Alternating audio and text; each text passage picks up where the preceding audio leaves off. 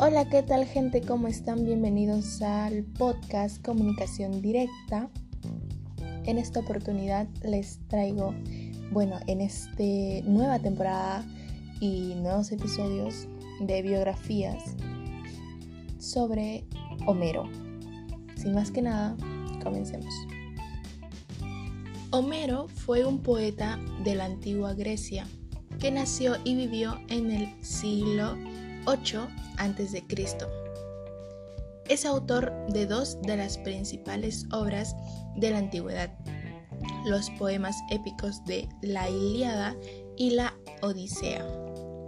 Muchos historiadores y arqueólogos no han llegado a la conclusión sobre si Homero realmente existió o se trata de un personaje legendario, pues no hay pruebas concretas de su existencia.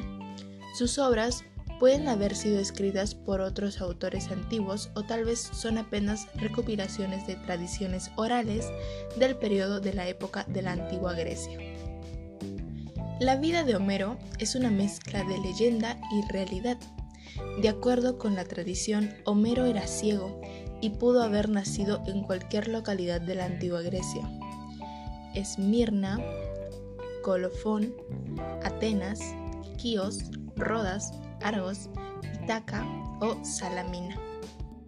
Pese a que son diversas las versiones sobre la vida del poeta que han llegado hasta nuestros días, su contenido incluía la famosa ceguera del poeta.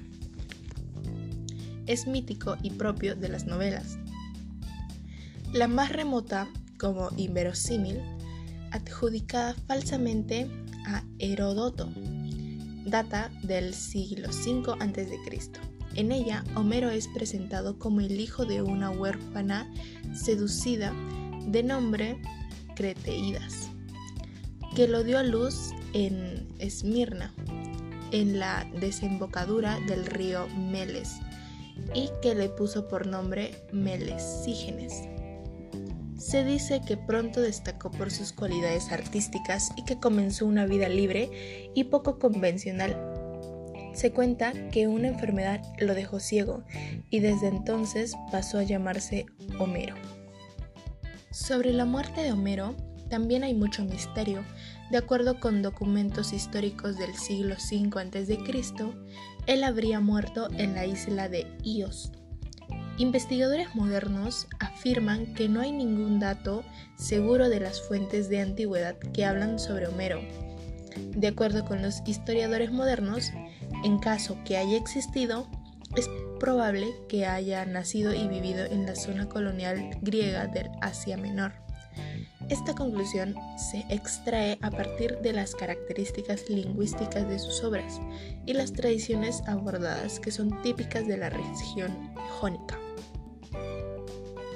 Algunos investigadores modernos afirman también que a partir de sus obras es posible concluir que Homero tenía mucho contacto con la nobleza de la época.